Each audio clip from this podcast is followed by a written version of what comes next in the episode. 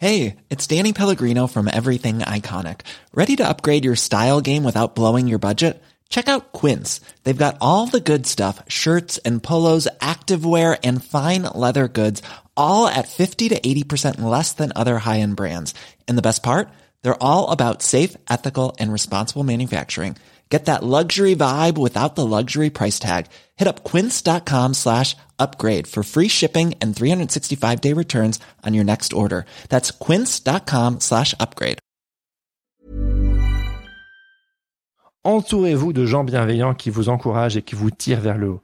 Des gens qui croient en vous, qui vous comprennent, qui ont rencontré les mêmes difficultés et qui partagent un même idéal.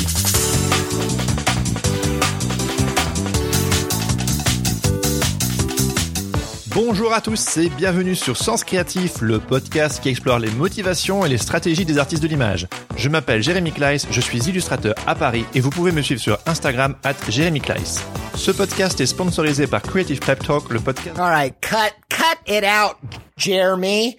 Let me get in here and just promote the show myself. Uh, let me try to speak to, uh, in a way that is familiar with you. Bonjour. Uh, Andy J Pizza. I'm from the Creative Pep Talk podcast. If you speak English or you understand English, go check out creativepeptalk.com. We're on podcast apps all over the place. We help you build a thriving creative career. I love Jeremy. I love this podcast. I love what he's doing. He's a, my, my creative brother. We're fighting the good fight together. Keep listening to this show. Support him however you can. I, I love this guy and I love what he's doing. I wish I could listen to the show, but I don't understand or speak French as you could, uh, as you could see, you know, uh, bonjour. Do they say bon? What do they say?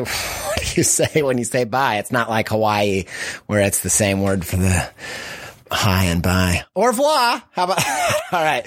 Thank you. And, uh, go check out Creative Pep Talk. Les amis, je reviens de vacances, je suis reposé et plus que jamais motivé aujourd'hui pour vous parler d'un sujet qui me tient à cœur. Il s'agit de la communauté créative. Il n'y a rien qui a plus changé mon travail d'illustrateur que de savoir que je n'étais pas tout seul, isolé. Alors, bien sûr, j'ai la chance d'avoir une femme qui a toujours cru en moi depuis le premier jour où je me suis lancé en tant que freelance. Et Dieu sait que je lui suis reconnaissant pour cela. Mais, concrètement, une fois sorti de la maison ou devant mon ordinateur, j'étais tout seul. J'avais un objectif, développer mon activité en tant qu'illustrateur indépendant, mais comment y arriver tout seul? Au début, il arrive parfois que l'on protège tellement précieusement ce qu'on produit qu'on préfère rester tout seul dans son coin. Pas besoin de se confronter à l'autre, on n'en fait qu'à son idée. Après tout, c'est plus simple comme ça. Le regard que quelqu'un peut poser sur son travail, les avis divergents, la critique possible, tout ça peut nous décourager d'aller à la rencontre des autres. Mais selon moi, rester seul en tout temps pendant trop longtemps, cela a également ses limites. Et c'est pour ça que la communauté créative avec un grand C existe et que plein de petites communautés créatives avec des petits C existent également. Comme vous le savez, mes monologues se basent sur les trois dernières interviews du podcast. Celui-ci s'inspire donc de mes discussions avec Michael Terra, Christophe Pilate et Pauline Thomas. Afin de réaliser ces courts-métrages, Michael mentionnait le fait de s'entourer de gens compétents avec lesquels il s'entendait bien. Sans ces gens bienveillants, doués et motivés, pas d'équipe de tournage. Et si pas d'équipe de tournage, pas de film. Et si pas de film, pas de film.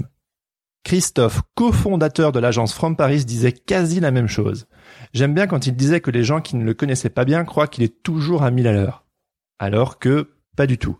Sa botte secrète, vous l'avez deviné, sa réponse est la même que celle de Michael. Être entouré de gens très compétents avec qui il s'entend bien. C'est cette même philosophie qui l'a amené à fonder son collectif, son blog et ensuite son agence. Et c'est cette alchimie qui inspire la confiance qui lui a permis de collaborer avec certains des meilleurs artistes pour des projets commandés par certaines des plus grosses marques. Et enfin, Pauline Thomas, fondatrice du coworking Le Laptop à Paris, nous a parlé de l'importance de l'espace de travail et également du fait de s'entourer d'une communauté bienveillante et motivante. Bref, vous voyez le fil rouge C'est de ça dont on va parler aujourd'hui. Le simple fait de savoir que j'appartiens à une scène et à une communauté plus grande que moi est une vraie source de joie. Et j'espère pouvoir vous la communiquer également. Mais pour ça, comme à mon habitude, il faut que je vous raconte les origines de cette passion. Et pour ça, on va retourner jusque... Non, pas jusque dans le ventre de ma mère, mais presque. On va retourner en enfance. Comme je le racontais dans l'épisode 4 consacré au réseau, depuis que je suis tout petit, j'ai toujours voulu exercer un métier créatif. Enfin, quand je dis créatif, je n'avais pas une pleine compréhension de ce que cela voulait dire, mais je savais que cela devait impliquer le fait de dessiner. Et professionnellement, s'il vous plaît. Déjà tout petit, je savais que je voulais gagner ma vie en dessinant. C'était une évidence. Je ne pouvais pas garder cette passion au rang de loisir, il fallait que j'en fasse un métier. L'idée même d'être payé à longueur de journée pour dessiner était très attirante. Après tout, on nous bassine constamment avec la question Qu'est-ce que tu veux faire plus tard quand tu seras grand? Ben du coup, ça me paraissait complètement normal d'y réfléchir sérieusement. Et en Belgique, biberonné par la culture de la bande dessinée, cette voie paraissait comme quelque chose de possible, voire de totalement normal. Et puis, vu que je dessinais sans cesse, ce désir était le plus souvent accueilli avec bienveillance et par des encouragements. Faut dire que même enfant, ce besoin d'exister à travers mes dessins était déjà bien présent. Où que j'aille, j'avais toujours sur moi ma farde à dessin, mon portfolio de l'époque. J'étais toujours prêt à dégainer, prêt à dessiner n'importe où, mais aussi à montrer ce que je faisais à qui voulait ou même à ceux qui ne voulaient pas d'ailleurs. Si mes parents recevaient de la visite, même très jeunes, vous pouvez être sûr que nos visiteurs ne s'en tireraient pas indemnes s'ils ne s'étaient pas arrêtés cinq minutes avec moi pour regarder mon travail. Je n'étais pas vraiment le cliché de l'enfant timide qui dessinait dans son coin. Il fallait que mon travail soit vu et validé. Un vrai petit entrepreneur dans l'âme. Et puis à l'école, c'était pareil. Étant relativement nul en sport, et notamment au foot, sport ô combien sacré au collège et au lycée, oui, les fouteux, c'est à vous que je parle. Vous vous souvenez de celui qui finissait toujours par être gardien de but parce que c'était trop un boulet sur le terrain? C'était moi Et c'était pas drôle, ok? Ah là là, quand les souvenirs refont surface. Excusez-moi. Donc, je disais que j'étais nul en sport et plutôt bon élève en classe. Un bon départ en termes de popularité à l'école. Mais ce n'est pas tout. Je crois aussi que j'étais quelqu'un de relativement sérieux et dénué de second degré. J'aimais bien rigoler, évidemment, comme n'importe qui, mais je n'étais pas très drôle dans le sens où je n'avais pas forcément la parole facile pour ce qui était de faire rire mes copains. Vous savez, la petite phrase qui tue, le sens de la répartie ou la référence marrante pour faire rire tout le monde. À mon grand désarroi, ce n'était pas vraiment moi. Puis mes trucs, c'était plutôt la bande dessinée, les jeux vidéo, les films. Vous voyez le genre? Yep, je faisais partie des geeks de l'école. Je traînais avec les gens uncool de la cour de récré ceux qui discutaient de films, de Counter-Strike et de Warcraft. ça rappelle des souvenirs, non? Bon, le pire, c'est que moi, je ne jouais ni à Counter-Strike ni à Warcraft. J'étais plutôt jeu de plateforme type Crash Bandicoot ou Jazz Jack Rabbit. Ça vous dit quelque chose? Je vous avais prévenu hein, que nous allions retomber en enfance. Donc voilà. Les geeks et les fans de jeux vidéo, c'était plutôt avec ce type de personnes que je traînais. En un mot, j'étais totalement uncool. Mais, cerné de toutes parts par cette malédiction, une chose m'a permis de tirer mon épingle du jeu. Mon arme secrète, c'était le dessin. C'était mon super pouvoir. Le seul d'ailleurs. En fait, j'ai toujours eu l'impression que l'art était ma seule option. Je n'avais pas grand chose d'autre pour me différencier, donc pas question de laisser tomber. Il fallait que je fasse fructifier ce talent à tout prix. Ah, ça me fait bizarre de vous raconter ces histoires d'enfance, mais bon, c'est pour le bien de la narration. C'est pour que vous compreniez bien que depuis toujours, cette idée du dessin et d'en faire un métier était bien enracinée en moi. Comme disait mon père, quand Jérémy a une idée en tête, c'est pas dans ses pieds. Voilà, c'est gratuit, c'est une expression belge ou juste familiale, et j'espère qu'elle vous plaira. N'hésitez pas à la réutiliser comme bon vous semble lors d'un vernissage ou en soirée, je suis sûr que cela fera son petit effet. Bon, revenons à nos moutons. Comme je le disais, cette envie de faire du dessin, mon métier ne m'a jamais quitté, et je n'ai jamais dévié de cette trajectoire. Cela a toujours été un objectif. Enfant comme adolescent, je n'avais qu'une idée en tête, devenir artiste professionnel. Et quand est arrivé le moment de choisir ma voie à la sortie du lycée, c'est tout naturellement que j'ai choisi les beaux-arts, option communication visuelle et graphique. Ne vous inquiétez pas, je ne vais pas vous raconter tout mon cursus scolaire, ce serait d'un ennui. Mais une chose est sûre, quand j'ai débuté mes études d'art, j'étais vraiment comme un poisson dans l'eau. Enfin, je me sentais à ma place. Enfin, j'avais trouvé mon équipe. Et surtout, je n'étais plus le geek uncool de la cour, J'étais littéralement entouré de freaks tous plus extravagants les uns que les autres. Dites bonjour au défilé de gothique, de punk et de hippie en tout genre. Si vous avez fait des études d'art, vous savez de quoi je parle. Ça vous rappelle encore des souvenirs? Cela dit, pour moi, c'était le scénario inverse. J'étais sûrement le moins extravagant d'entre tous, mais je m'y sentais bien. C'était probablement l'une des premières fois de ma vie où je me sentais d'ailleurs autant à ma place. En deux mots, et pour les standards de la vie étudiante, ça ne va toujours pas me rendre plus cool, désolé, Je me suis éclaté durant mes études et j'ai savouré chaque minute où je pouvais étudier ce qui m'intéressait le plus, l'art. Je me disais qu'enfin j'avais la chance d'apprendre des choses qui allaient, entre guillemets, me servir pour ma vie future. Avec du recul, aujourd'hui je dirais que c'est surtout mon entrée sur le marché du travail qui m'a tout appris, mais à l'époque c'était ma compréhension des choses. Et c'est avec ce même enthousiasme que j'ai débuté ma vie professionnelle. J'étais tout simplement reconnaissant et motivé à l'idée de pouvoir exercer un métier qui me plaisait. Au début, c'est tout ce qui m'importait. Je me souviens avoir cette impression plus jeune d'être entouré d'adultes blasés ou désillusionnés par leur travail. Au point où je me suis dit que je refusais catégoriquement de vivre la même chose. Il fallait que j'aime mon travail. Et pour moi, c'était simplement le fait de pouvoir gagner ma vie en dessinant. C'est comme ça qu'en sortant de l'école, je suis devenu graphiste et puis trois ans plus tard, je me suis reconverti en tant qu'illustrateur freelance. Alors, j'avais déjà un modèle. Mon père a longtemps été indépendant et les illustrateurs et illustratrices que j'admirais à l'époque semblaient tous travailler en freelance. Du coup, quand j'ai opéré ce changement de carrière, cela me paraissait complètement normal de choisir la voie de l'indépendance. Et puis, il faut dire ce qui est, j'aime bien travailler en solo. En tant qu'indépendant, je pouvais organiser mon temps comme je le voulais et travailler où je voulais. C'était une vraie liberté. Mais j'ai aussi découvert le prix à payer. Ah bah oui, Sinon, ça aurait été trop facile. En gros, si je bossais, les pépettes, c'était pour moi. Et si je ne bossais pas, bah, il se passait rien. C'était là le prix d'être freelance. Vous l'aurez compris, très vite, les réalités souvent complexes du terrain m'ont rattrapé. Et ça, rien ni personne ne pouvait m'y préparer. Il existait bien sûr une quantité incroyable de livres ou de ressources en ligne pour m'aider, mais à un moment donné, j'étais seul et j'ai fait face à un mur. Et ce mur portait le même nom que mon statut. Freelance. Je dirais presque que c'est comme devenir parent. On devient parent le jour de la naissance de son premier enfant, mais en fait, le jour J, honnêtement, on n'y connaît toujours rien. On ne s'improvise pas parent, on le devient. C'est le terrain qui nous apprend comment ça marche. Pour ma part, je dirais que c'est un peu comme ça que j'ai vécu le freelancing. Le jour où j'ai décidé de me lancer en tant qu'illustrateur, j'avais bien sûr l'ambition d'y arriver, mais clairement, soyons honnêtes, je manquais d'expérience. Et ça, il n'y a que le terrain pour nous l'apprendre. La bonne nouvelle, c'est qu'en réalité, nous ne sommes pas censés tout savoir et nous ne sommes pas obligés de vivre ça tout seul. C'est de nouveau là que le facteur humain entre en jeu. On a besoin les uns des autres. Freelance veut bien sûr dire indépendant, mais ça ne veut pas forcément dire qu'il faut se couper des autres. Et comme je l'ai déjà dit, il y a plus dans deux têtes que dans une. Alors, pourquoi s'en priver? Il faut que je vous dise un truc. J'ai un respect quasi religieux pour la créativité. Pour moi, l'art revêt du mystère, presque du sacré. C'est quelque chose qui a tellement de sens pour moi, c'est comme une force invisible qui me relie aux autres. J'aime beaucoup ce que dit à ce sujet James Mercer, chanteur de l'excellent groupe The Shins, dans un épisode du podcast The Chase, The Chase Jarvis Show. Il dit Nous, êtres humains, aspirons profondément à communiquer.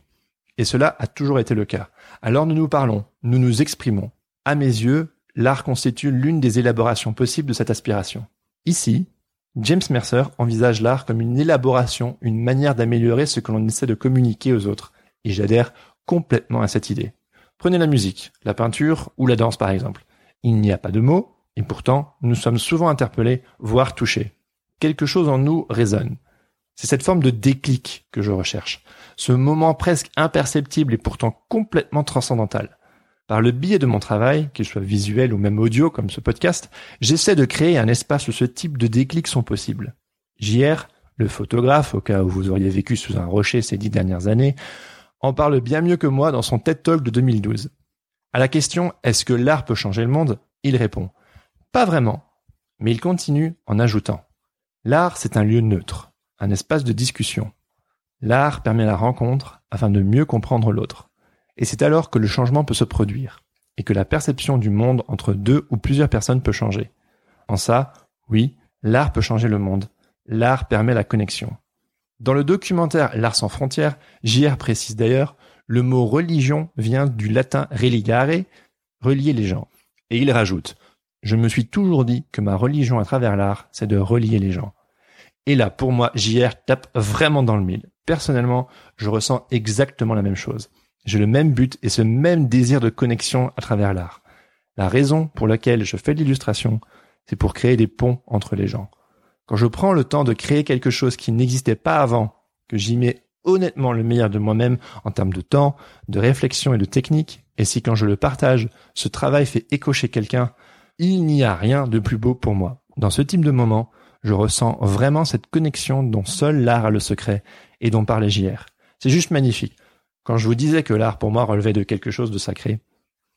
Et bon, toutes ces idées, c'est bien beau de vouloir communiquer, du désir de rencontre et de connexion, encore faut-il concrètement trouver le moyen d'y arriver.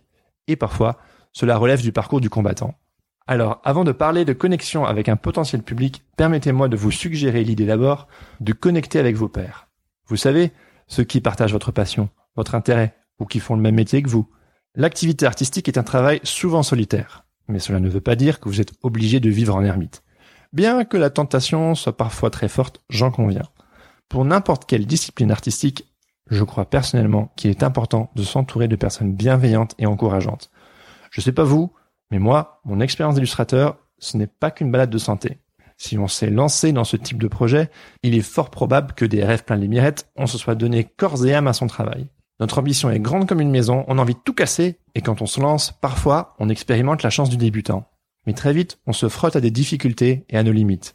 On se rend compte que ce qu'on produit n'est pas aussi bon que ce qu'on avait imaginé. Alors on se met à douter, on remet les choses en question, on désespère et on est prêt à tout recommencer, au grand désarroi de notre entourage qui parfois se demande si on a vraiment toute notre tête et si tout ce cinéma en vaut vraiment la peine. Parfois, il arrive même qu'on abandonne alors que peut-être on n'était pas si loin de réaliser quelque chose de pas si mal en fait. Et tout ça pourquoi? Dans mon cas, habituellement, c'est pour une image. Une image. Un dessin No big deal. Il ne s'agit que d'une illustration, non? On n'est pas en train de sauver la planète à ce que je sache. Mais vous, vous savez pourquoi c'est important pour vous. Je l'ai mentionné avant, l'art c'est bien plus important que ce que l'on croit. L'art, ça en vaut la peine. C'est quelque chose de profondément beau et d'utile. Mais il est vrai que c'est aussi très compliqué, car le processus est personnel, souvent très mystérieux et même parfois tortueux. C'est pour ça que je crois profondément à l'importance de bien s'entourer. Entourez-vous de gens bienveillants qui vous encouragent et qui vous tirent vers le haut. Des gens qui croient en vous, qui vous comprennent, qui ont rencontré les mêmes difficultés et qui partagent un même idéal. Alors, je ne suis pas en train de dire de vous enfermer dans une chambre à écho ou dans un club de personnes qui pensent exactement pareil. Déjà, ça n'existe pas. Mais, si vous ne bénéficiez pas dans votre entourage d'un soutien moral et pratique, je vous encourage à trouver une infrastructure ou un groupe de personnes qui pourra vous soutenir et prendre soin de vous. Allez à la recherche de votre tribu. Ce terme ne vient pas de moi, mais de Seth Godin, auteur et conférencier spécialisé dans les questions de marketing.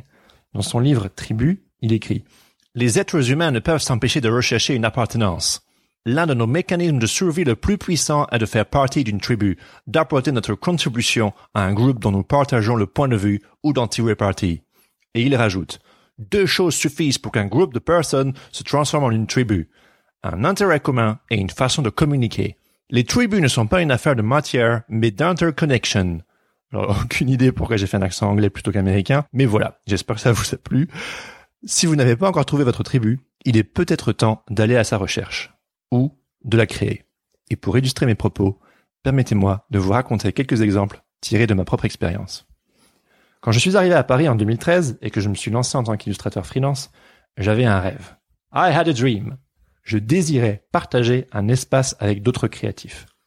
Ce désir de proximité avec d'autres artistes était déjà bel et bien présent. Seulement voilà, je ne connaissais pas grand monde et les gens que je connaissais n'étaient pas des artistes. Qu'importe, il fallait bien commencer quelque part. C'est donc tout naturellement qu'avec quelques amis, nous avons commencé à partager un espace de travail. L'un d'eux était traducteur, l'autre informaticien, et la dernière était prof d'anglais. Et puis, il y avait moi, un illustrateur belge un peu bizarre avec mes livres de design, mes petites figurines et des rêves plein la tête. C'est comme ça que j'ai commencé, et c'était très bien. Et au fur et à mesure, le besoin de me retrouver avec des gens qui me ressemblaient s'est fait sentir. Je ne me sentais plus entièrement à ma place. Ce n'est pas vraiment que ces amis étaient désagréables avec moi, bien au contraire, c'est juste que pour grandir dans mon activité, je ressentais le besoin d'être au contact d'autres artistes. Pour rappel, je n'ai pas fait d'études d'illustration et j'avais vraiment l'impression de devoir encore apprendre plein de choses sur le métier. Et ce sentiment n'a toujours pas changé et je crois que c'est plutôt bon signe d'ailleurs. Donc, quoi de mieux que de rechercher la compagnie de personnes plus expérimentées que moi?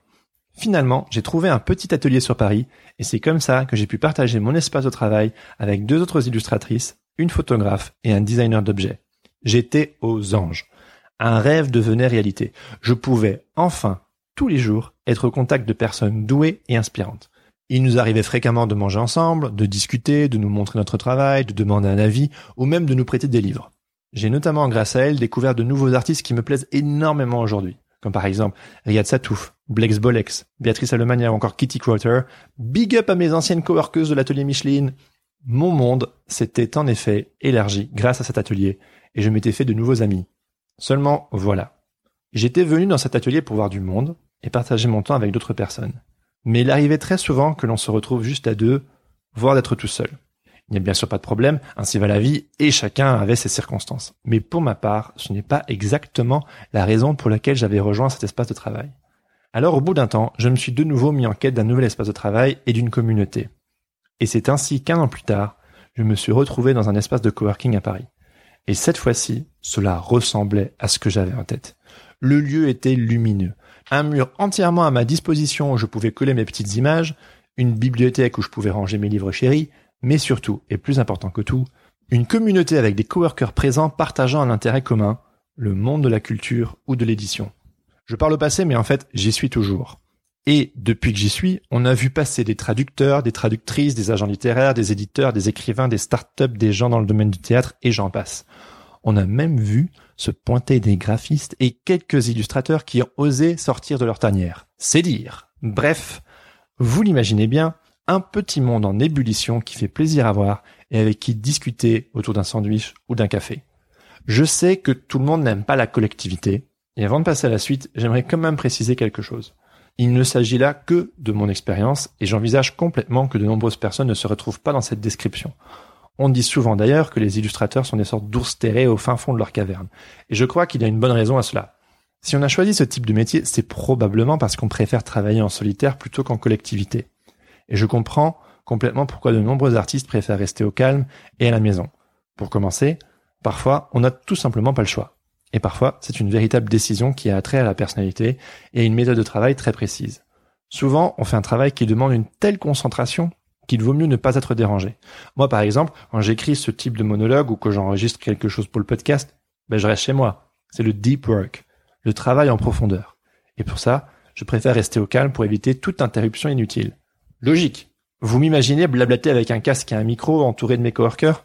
Je crois qu'au bout de cinq minutes, tout le monde me détesterait. Donc, si vous vous retrouvez dans cette description d'ours solitaire qui travaille mieux chez lui qu'ailleurs, oubliez ce que je viens de dire. Ceci ne s'adressait pas à vous, et il ne s'agissait là que d'une histoire pour illustrer mes propos. Mais si vous êtes comme moi, personnellement, ce contexte de travail m'a fait énormément de bien, et je ne peux que vous le recommander. Mais il n'y a pas que l'espace de travail qui peut être un soutien. On peut très bien travailler chez soi et être connecté à une communauté créative d'une autre manière. Et pour ça, je vais vous raconter une autre histoire. Courant 2014, j'ai découvert les soirées Meet the Talent. Et c'est là que nous faisons la boucle avec l'épisode 7 de ce podcast, à savoir ma discussion avec Pauline, la fondatrice du coworking Le Laptop à Paris. Non, non, rassurez-vous, je ne vais pas reparler de coworking, mais bien de soirées créatives. Cela faisait à peine plus d'un an que j'étais à mon compte quand j'ai reçu un email sponsorisé par Behance et Adobe. Il s'agissait d'une soirée organisée par le laptop afin de donner l'opportunité à de jeunes talents de présenter leur travail devant un parterre de créatifs. Il n'y avait pas de critères de sélection très sévères, juste l'envie de partager son travail et de rester dans le thème, à savoir les arts visuels. En gros, fallait pas être danseur de claquettes pour se présenter. Mais vu que les claquettes et moi ça fait deux, j'étais plutôt dans la cible. Du coup, j'ai postulé et à ma grande surprise, j'ai été sélectionné. Quelques temps plus tard, me voici donc dans un superbe coworking parisien aux côtés de gens bien plus expérimentés que moi afin de présenter mon travail devant un public de créatifs. Même si cela ne se ressentait pas, j'étais un peu intimidé de présenter mes images aux côtés de personnes que je considérais comme clairement plus douées que moi. Mais qu'importe, j'ai saisi ma chance, et non seulement la présentation en tant que telle s'est très bien passée, mais j'ai également fait quelques rencontres ce soir-là qui ont eu des répercussions positives par la suite. Et même parfois bien des années plus tard. Si vous suivez mon travail, vous avez peut-être vu qu'en 2018, j'ai eu le plaisir d'être invité sur la chaîne YouTube d'Adobe France pour y animer une masterclass d'illustration ou que j'ai aussi été invité par Alexandre Soubrier du podcast Exquise Esquisse pour discuter de mon parcours et de mon approche du métier d'illustrateur. Guess what? C'est à la soirée Miss the Talent en 2014 que ces opportunités sont nées, vu que c'est là que j'ai rencontré les personnes qui s'occupent de ces plateformes, et que de fil en aiguille, j'étais invité à y participer. Comme dirait Lavoisier, rien ne se perd, rien ne se crée, tout se transforme. Et tout ça, c'est juste parce qu'un jour, j'ai osé sortir de ma tanière pour aller à la rencontre de la communauté créative de Paris. La première fois que je suis allé au laptop pour présenter mon travail, je ne connaissais personne. J'en suis ressorti grandi et encouragé, avec le sentiment d'appartenir à quelque chose de plus grand que moi. Et chemin faisant, nos routes se sont de nouveau croisées, vu que quatre ans plus tard, le jour de mes 30 ans, le 23 octobre 2018, comme ça vous connaissez ma date d'anniversaire, j'ai eu le plaisir de partager à nouveau mon travail lors d'une nouvelle édition de ces fameuses soirées Meet the Talent. Et cette fois-là, je n'étais plus un inconnu. C'était un peu comme revenir à la maison. Un peu comme Frodon Saké qui revient à la comté après être parti à l'aventure plusieurs années. Bon. La métaphore est un peu poussive, mais vous comprenez l'idée. Ce type de soirée fait désormais complètement partie intégrante de mon agenda professionnel à Paris. C'est ma tribu. Si je peux y aller, j'y vais.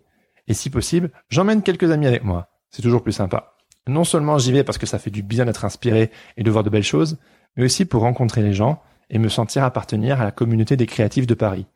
Il y a des gens comme Pauline et d'autres qui se donnent les moyens pour faire bouger les choses. Tout ce qu'il nous suffit de faire, c'est de se renseigner et puis de se pointer le jour J. Je vous garantis que ce type d'événement vous permettra non seulement d'être inspiré, mais aussi d'être rassuré. En entendant les histoires de ces autres créatifs, en découvrant leur parcours, leurs galères et leurs réussites, peut-être que ces personnes incarneront pour vous ce que vous aimeriez vous-même accomplir. Et en ça, ils seront comme une petite ampoule vous redonnant l'espoir que, en fait, c'est possible. Il existe des gens comme vous, passionnés par les mêmes choses, qui ont rencontré des problèmes et qui ont trouvé des solutions. Et ces gens sont normaux, atteignables. Yep, c'est l'effet que ce type de soirée pourrait bien provoquer chez vous et personnellement je ne peux que vous recommander chaudement d'y participer si vous en avez l'occasion.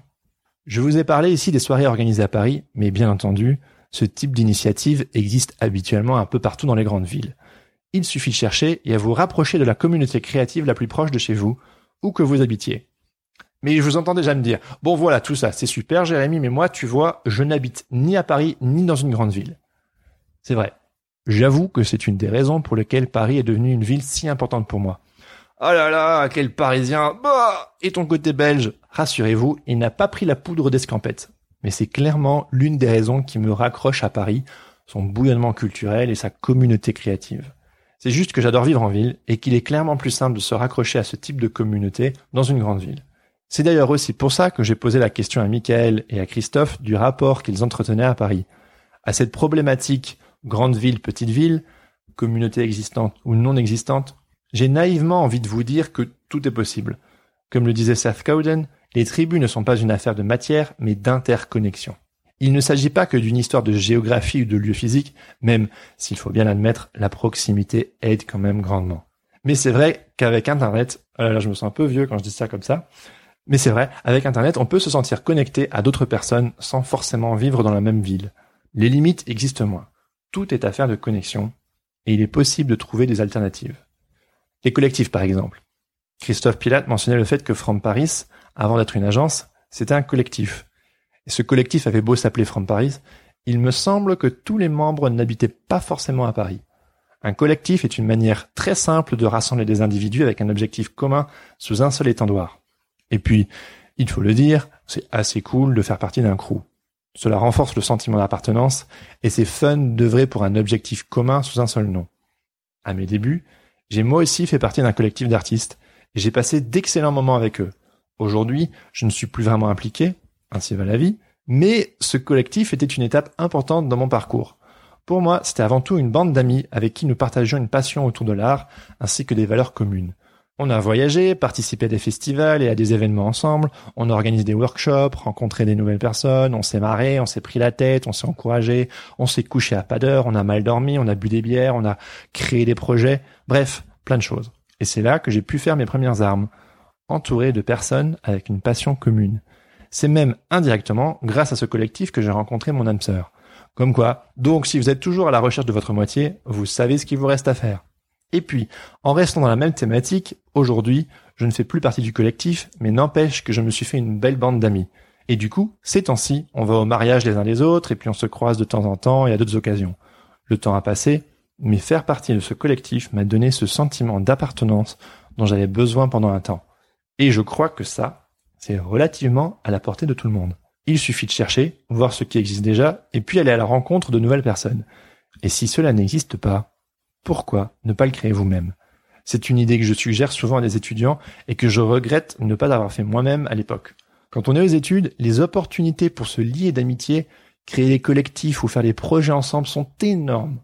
Il suffit de faire équipe avec les gens avec qui vous avez des atomes crochus. Créer un crew, produisez un ouvrage collectif, un zine ou un magazine, tout est possible. Do it yourself, baby! D'ailleurs, dans cet esprit do it yourself, j'aimerais appliquer cette approche de manière plus large. Si vous n'êtes plus aux études, que vous n'habitez pas dans une grande ville et que vous n'êtes pas entouré d'une communauté créative bien établie à laquelle vous raccrochez près de chez vous, pourquoi ne pas la créer vous-même? Je vous ai donné l'exemple des collectifs, mais cela peut se présenter différemment évidemment. Inutile de se compliquer la vie. Quelques personnes, un événement Facebook, un lieu, une heure de rendez-vous, sortez les crayons, les guitares, les bouteilles, les chips, et cela donne un concept d'apéro créatif. Bon bref, je vais arrêter avec mes exemples. Vous saisissez l'idée. Inutile de réinventer la roue. Si une idée existe déjà ailleurs, il suffit peut-être juste de l'importer près de chez vous et de l'adapter à votre manière en vous faisant plaisir il est peut-être temps de créer quelque chose de nouveau. Have fun et soyez créatifs. Après tout, il s'agit bien là des derniers mots de chaque épisode. En attendant, bonne semaine à tous et surtout, restez créatifs. Ciao ciao. Non, je rigole. L'épisode n'est pas encore fini, mais surtout, soyez créatifs, c'est hyper important.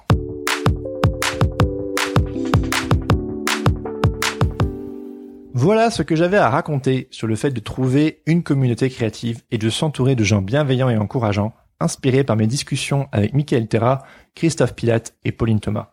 J'ai conscience que cet épisode était dense et rempli de références à droite à gauche. Pour vous permettre d'explorer par vous-même les différentes ressources mentionnées, je vous ai mis tous les liens dans les notes de cet épisode.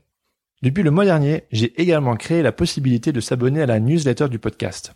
Si vous ne désirez plus louper aucun épisode de Sens Créatif, la newsletter, c'est the place to be. L'occasion pour vous de recevoir un email toutes les deux semaines avec les liens et les infos relatives à chaque épisode directement dans votre boîte email. Pour vous inscrire, rien de plus simple, allez sur mon site internet www.jmiclice.com et cliquez sur l'onglet Sens Creative Podcast. Ou bien, cliquez directement sur le lien dans les notes de cet épisode. Si vous aimeriez plonger un peu plus concrètement dans l'univers des trois invités auxquels j'ai fait référence tout au long de cet épisode, je vous invite également à écouter ou à réécouter les épisodes 5, 6 et 7 de ce podcast. Si cet épisode vous a plu et qu'il a soulevé en vous des questions ou des réflexions, je serai très heureux d'échanger avec vous à ce sujet. Pour ça, rien de plus simple, suivez-moi et contactez-moi sur les réseaux sociaux. J'utilise Instagram, Facebook, Twitter ou encore LinkedIn. Donc faites votre choix ou suivez-moi partout, mais ne m'écrivez pas le même message sur les quatre, ok? Ça pourrait devenir redondant. Je remercie encore Adrien Guy pour la musique du générique et les petits sons de transition de ce podcast allez lui faire coucou sur Instagram at Adrien ou sur sa page SoundCloud. Et puis comme d'habitude, si vous avez trouvé cet épisode utile, partagez-le avec vos amis, abonnez-vous sur Apple Podcast ou sur n'importe quelle autre application de podcast, et si vous êtes vraiment motivé, laissez-moi un commentaire ou un avis sur iTunes, 5 étoiles de préférence, c'est ce qui permettra à ce podcast de grandir et de toucher plus de monde.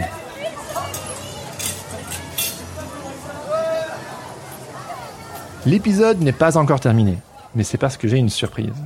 Aujourd'hui, on a parlé de communauté créative et de trouver sa tribu. Du coup, j'ai envie de mettre la main à la pâte et terminer sur une note supra concrète. Vous l'avez sûrement remarqué, c'est l'été, il fait beau, alors pourquoi ne pas en profiter? Pour ceux qui habitent en région parisienne, et puis pour les autres aussi hein, d'ailleurs, si vous avez envie de faire le déplacement, sortez vos agendas car je vous invite tous au premier apéro Sens Créatif. Rendez-vous le samedi 24 août au parc Montsouris à Paris. Je sais que c'est le mois d'août et que beaucoup de gens sont en vacances, mais on fera avec ceux qui sont là. Il y aura à boire et à manger, si vous en apportez, mais surtout, ce sera l'occasion de se rencontrer et de papoter ensemble. Je vous annonce aussi dès à présent que plusieurs des invités de ce podcast seront présents. Je ne veux pas m'avancer pour eux, mais en tout cas, il est fort probable que plusieurs seront de la partie. Vous les avez écoutés? Vous les avez appréciés?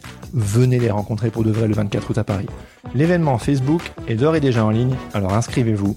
Toutes les infos pratiques suivront. Allez, viens Ça va être bien bien bien Sur ce, je vous donne rendez-vous dans deux semaines pour une nouvelle interview. En attendant, bonne semaine à tous et surtout, restez créatifs. Ciao ciao